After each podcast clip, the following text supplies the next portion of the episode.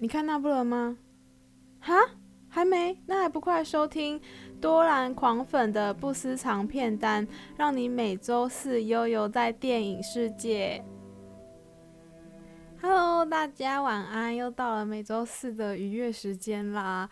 那节目播出的这一天呢，是圣诞节前夕的平安夜呢。好想去明天落日飞车和美秀集团的共演哦。但是没办法，因为跨年夜也要回北部，多兰狂粉只能自己留在晚上有够冷的嘉义，自己吃自己买的蛋糕庆祝喽。听起来好像有点寂寞，但只要大家持续透过点击率收听，我也能够感受到满满温暖。最近悄悄的发现点击率下降，狂粉是伤心欲绝，请圣诞老公公也给我圣诞礼物，拜托拜托，让我的听众回来。那如果大家忘记哪些平台平台可以收听或是 replay，狂粉在这边再次告诉大家，Spotify、KKBox、Apple Podcast、First Story、Google Podcast 都可以收听哦。请搜寻中正之声，并找到多兰狂粉的不时长片单，就给他按下播放就对了。气瑞气，拜托大家。那节目开头，首先呢，先跟大家说说近期的电影新闻啦。不知道大家最近有没有看到国片《阳光普照》的相关报道呢？就是呢，今年刚刚出炉，前几前几个礼拜吧，被美国 Variety 杂志评为二零二零年最佳影片 Top Ten 里面的第一名。那当然也是因为 Netflix 所赐，才能让。阳光普照被国外看见啦。那影评人说呢，阳光普照充分展现了亲子关系的普世价值，父母对孩子的支持与鼓励。那阳光普照上映的时候，不知道大家有没有去电影院看呢？突然狂粉，我第一次去电影院看的时候，在里头莫名其妙的爆哭。我学姐还在旁边说：“诶，就是情节都已经过了，你怎么还一直在哭？”那出来的时候呢，那个学姐也一直笑我脸上的泪痕。你们能够想象化妆的脸上挂着两条泪痕吗？但我哭的点反而是在由许光汉饰演的哥哥的角色阿豪。全片虽然只出现几分钟，然后阿豪讲了一个很难懂的司马光的故事，随即以一个大家都无法预料的方式自杀来结束自己的生命。很多人当初在看《阳光普照》阿豪这个角色，在讲司马光的故事的时候，其实都有点雾煞煞，想说，嗯，他到底在讲什么？就是不懂，不懂这故事的意思是什么。但当初自己进戏院之前是有先看过影评。阿豪这个角色是改编自作家袁哲生的一本书《寂寞游戏》。就是为什么阿豪要说改编过的司马光故事呢？在《阳光普照》的编剧张耀升的访谈中，他也说了，袁哲生曾经获得国内各大文学奖，生前是众人眼中工作认真、生活规律、乐观友善的人，而就像是《阳光普照》中里面的许光汉一样，他努力成为所有人的阳光，把悲伤放在内心。当他向补习班女同学说出司马光这个寓言般的故事的时候，他只希望有人能够懂他，但这个女生不懂，全世界都不懂她。然后袁泽生自己也有说过，人天生就喜欢躲藏，渴望消失，这是一点都不奇怪的事情，何况。在我们来到这个世界之前，我们不就是躲得好好的，好到连我们都想不起来曾经是藏身何处。如果大家有看过《阳光普照》的话，这个司马光的故事，他就是他最后被发现的地方，就是在一个缸里，就是被发现说他藏在那个地方。那那其实在，嗯寂寞的游戏里面呢，他袁哲生。袁哲生作家，他也反复书写着躲藏与消失的故事。唯有透过躲藏呢，小说里面的角色才能够幸福，享受宁静的片刻及无声的世界。而当众人发现那一个在缸里的人，一个赤裸的小男孩，然后他长得跟司马光一样，他们反而不知道要怎么样面对，包括包括司马光本人。就像是阳光普照中的阿豪一样，当他发现了那一个赤裸的自己，他该要如何面对呢？其实那个所有人都找不到司马光，是表示没有人能够理解他，一如阿豪的角色一样，他做到了所有人给他的期待，把阳光都给了别人，阴影留给了自己。那当他遇到女女生朋友小珍的时候呢，他以为他真的找到一个了解他的人了，但当他说这个故事的时候，小珍的脸上一脸茫然。他知道小珍也不懂他。那许光汉的角色阿豪让我想起了今年七月自杀的日本男星三浦春马，想到还是一样难过，就是觉得很突然。在新闻出来的那一刻，我甚至就是震惊了几秒，然后跟我姐说，就是哎、你知道那个三浦春马自杀了吗？就是。二零二零真的是充满变动一年，而且也非常多艺人自杀。那在我这个年龄，应该大多数都是透过《恋空》这一部片认识三浦春马。那他在荧幕上都是一个有着非常温暖、阳光笑容的人，也没有什么负面形象过。没想到就这么毫无预警预警的，在今年七月上吊自杀。那如果大家还没有看《阳光普照》，就拜托大家快去 Netflix 上看吧，也希望《阳光普照》能够顺利晋级到最后的奥斯卡最佳国际影片的入围名单里。讲完了近期的电影近况呢，今天节目要为大家带来一部泰国的电影《告别茉莉》。不知道为什么每次讲《告别茉莉》这个电影的时候，每次都会想到《百日告别》。那上礼拜。讲德国片这一拜终于轮到亚洲了。好啦，两个其实两个人没有两个电影没有什么关联性，关联性大概就是故事一样英语吧。那既然介绍泰国片，今天第一首歌也来听听泰国歌吧。希望大家别离开。第一首歌就是泰国歌手 Boki Lion 的《龙斋》，是一首相当心碎的歌。龙斋的意思就是把心给你。描述是一个屡屡被情人伤害的人呢，却离不开对方，明知道这样是不对的，但还是继续忍受下去。描绘了一个在爱里卑微的模样。那话不多说，赶快来听吧，Boki Lion 的《龙斋将心与你》。 ฉันมาไกลเกินย้อนไปเหนื่อยแทบไม่ไหวแล้วน้ำตายังไหลนอง สิ่งที่ประคองกลับค่อยค่อยไกลจนลับไปจนมีแค่ฉัน คนเดียวเท่านั้นที่ยังคงกอดมันไว้ จะหลุดพ้นเมื่อไร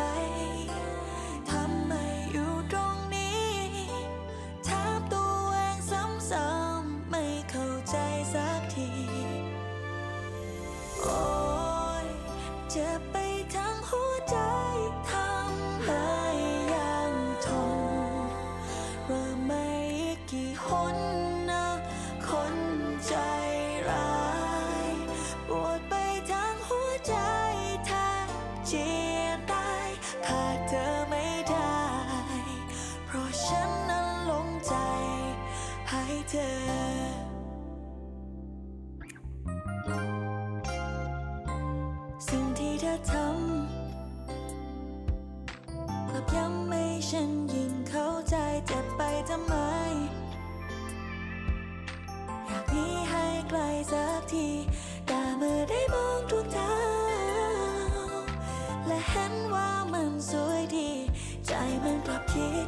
จะดีกว่าไหม ถ้ามีเธออยู่ตรงนี้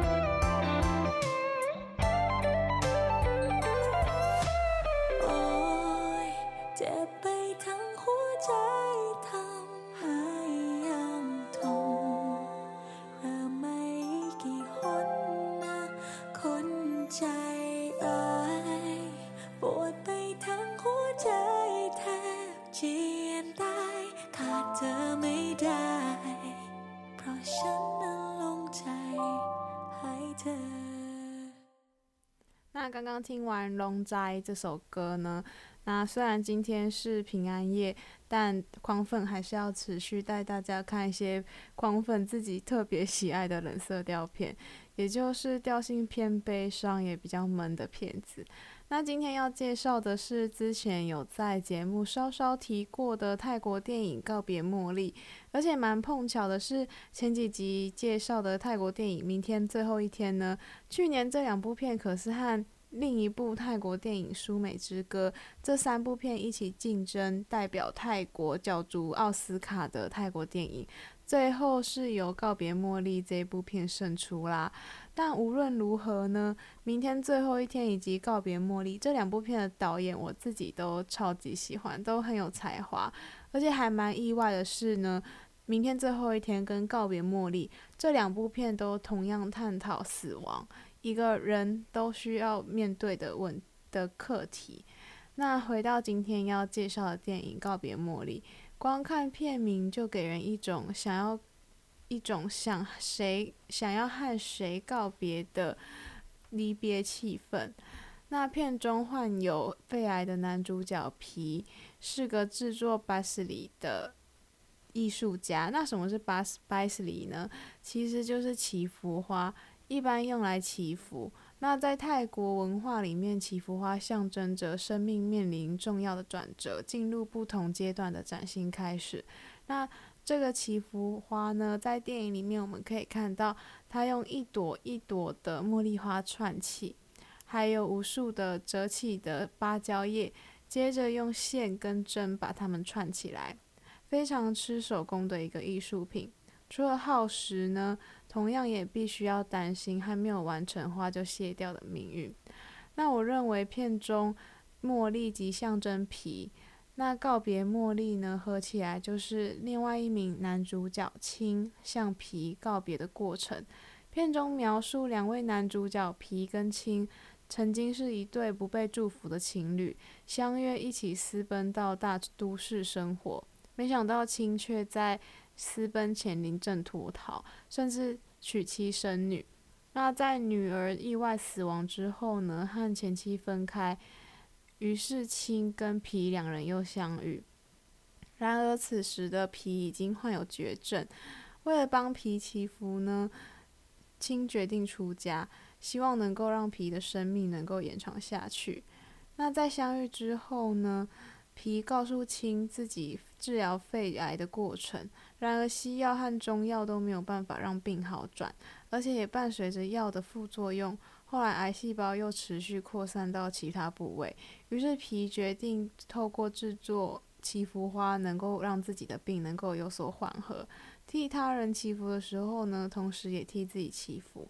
那皮对死已经看得非常透彻，从皮的反应来看，可以感觉得出来，他的心是非常平静的。那青呢？青在面对女儿的意外死亡之后，心中则充满忧愁。从他总是溢出忧郁的神情可以察觉出来。而后又再次与皮相遇，但此时的皮正缓缓、逐渐地走向生命的尽头。他告诉皮，他告诉呃青告诉皮，他想为了他出家，希望能够为他祈求健康。在他在青结束呃出家的旅程。在他还俗后，要不要跟他一起同住？那皮没有回答，而是将慢慢的将头依靠在青的膝盖上。也许在这个时候，他已经清楚知道自己的时日不多了吧。之后，皮的身体状态也越来越差。两人做了最后一次的性爱，也是两人最后的亲密了。在青接受师傅教导出家仪式的礼仪时呢，回来之后发现皮已经口吐呕吐物混杂的血倒在一旁，而旁边是皮替青出家仪式所做的祈福花。只是还没有完成。这个祈这个还没有完成的祈福花呢，其实可以透过电影来知道说，原本皮有跟青说过，他总是在，他总是害怕做祈福花做到一半的时候，花就先枯萎了。那一如皮的担忧，皮终究在青出家之前倒下逝去。故事来到了第二部分，青最后还是出家了。拖着悲伤的身心呢，一路上跟随着师父。师父告诉他要时刻保持清醒，保有意识。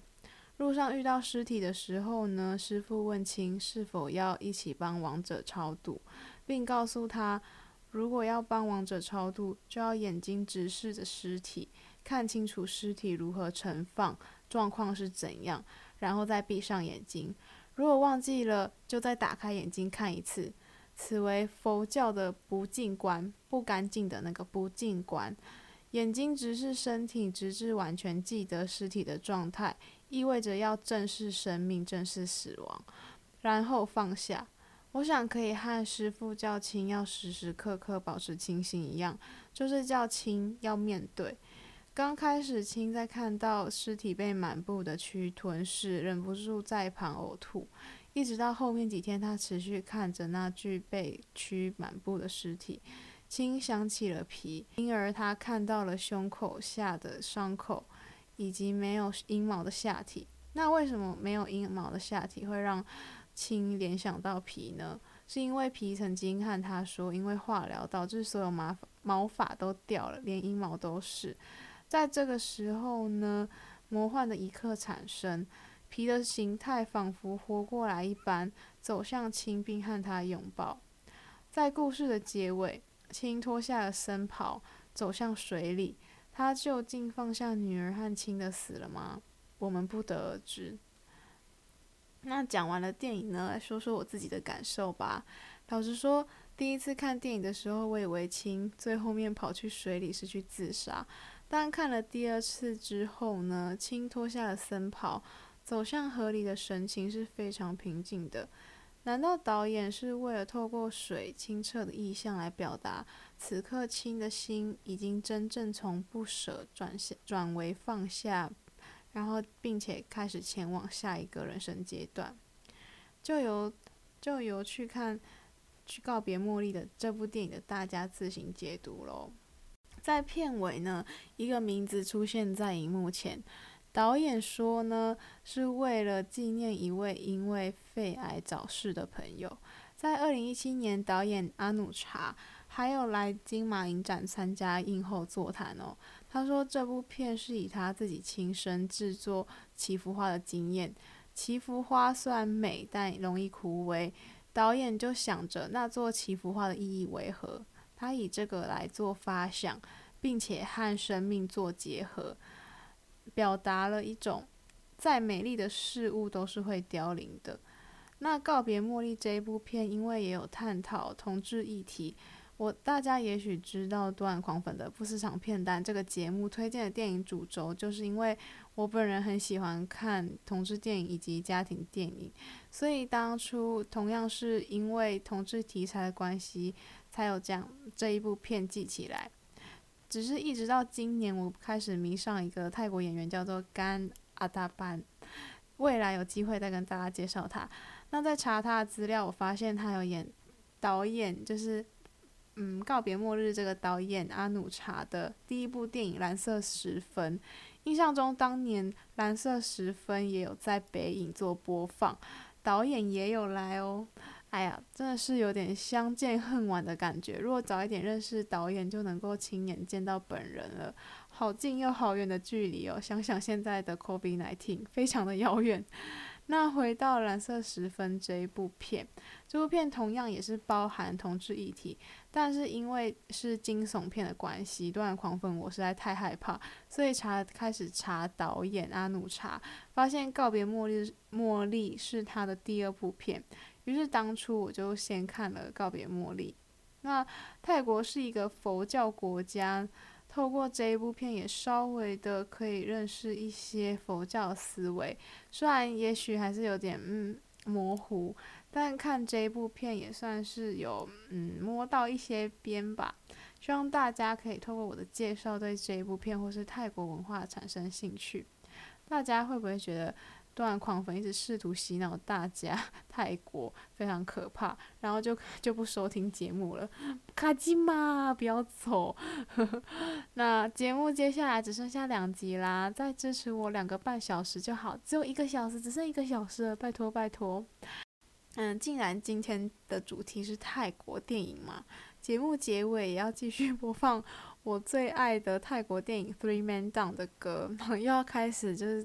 疯狂介绍大家泰国，这一首歌叫做《下雨了吗》，Three 是来自于 Three Men Down 泰国乐团，请大家记得，没有啦，开玩笑的。那这首歌《下雨了吗》可是去年到今年霸占泰国音乐排行榜超级超级久，应该是在十二月的时候才落下榜吧。虽然 Three Men Down 这个乐团最近刚出新歌，也就是嗯。